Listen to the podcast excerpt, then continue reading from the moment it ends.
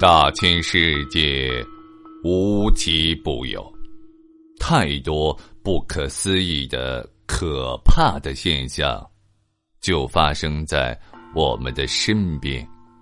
他们所散发出的神秘魅力，像磁石一般吸引着人们好奇的目光，并激发起人们探求其真相的。强烈兴趣。美国作家洛夫克拉夫特曾经说过：“人类最古老而强烈的情绪，便是恐惧；而最古老而强烈的恐惧，便是未知。在未知的世界里，到处充满了可怕的现象。”播讲人：绝唱歌。欢迎您继续收听。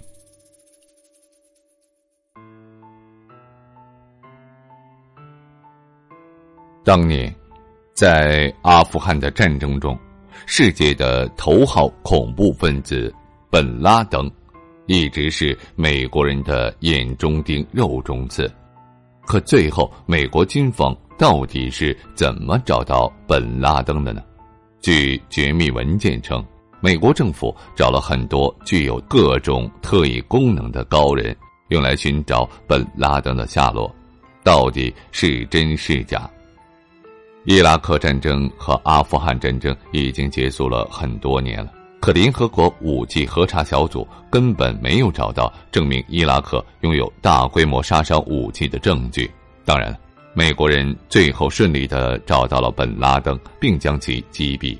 当年为了查找伊拉克的生化武器和准确的找到萨达姆的藏身之处，美军不仅动用了天上的侦察卫星和空中的无人飞机，甚至还请出了中情局的巫师情报小组来共同寻找萨达姆的藏身之处，让人们哭笑不得。在美国的马里兰州米德堡。云山林的深处，有两栋编号为 T 三五六幺和 T 二五六二 D 的神秘小木屋。这两栋二战时期的老房子虽然破旧不堪，斑驳的外表也并不惹人注目。然而呢，这两栋破木屋方圆两公里的范围却被列为米德堡最绝密的禁区，任何人都不得随意接近。因为这里就是中情局巫师情报小组的办公地点了。每当国际局势动荡不安之时，平素冷冷清清的小木屋就会平添几分生机。例如，二十世纪八十年代初，世界著名的恐怖分子卡洛斯企图谋杀美国前总统里根时，还有一九九一年海湾战争期间。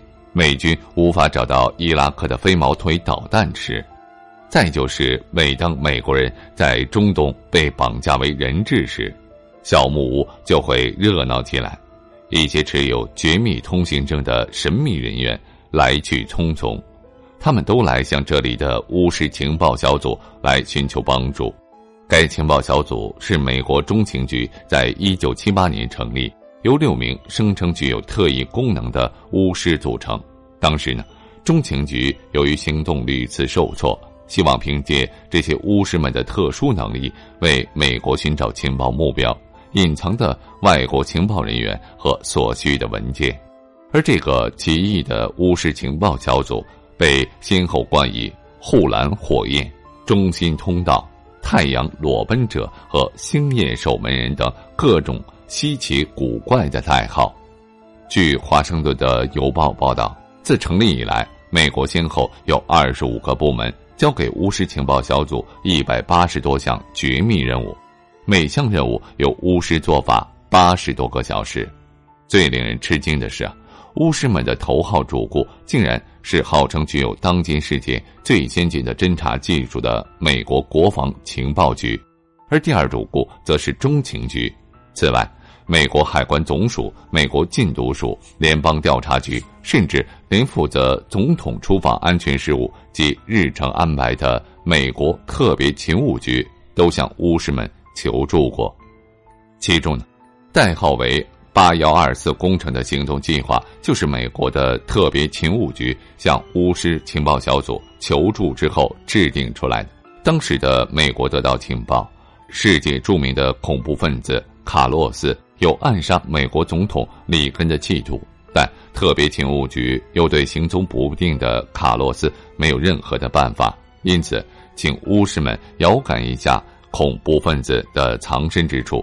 这项计划从一九八一年十二月开始，到一九八二年二月结束，则得到的结果当然和以往一样，毫无收获。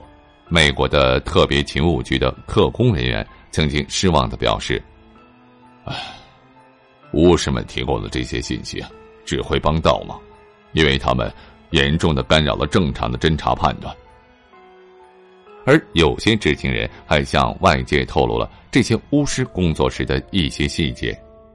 他们啊，在一间小黑屋中，求助者只需要告知巫师们几个数字。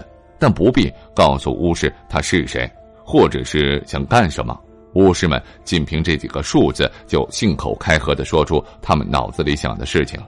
失望的求助者说：“巫师们的解释简直就是胡言乱语，因为他们所说的每一次都是不准，甚至完全是相反的。”当年美军海豹部队找到本拉登的藏身之处时，也有人归功于这些巫师。说有了他们的帮助才得以成功。当然，很多人不服气，因为全世界都知道本拉登的藏身地点是线人所报告的，和什么巫师根本没有半毛钱的关系。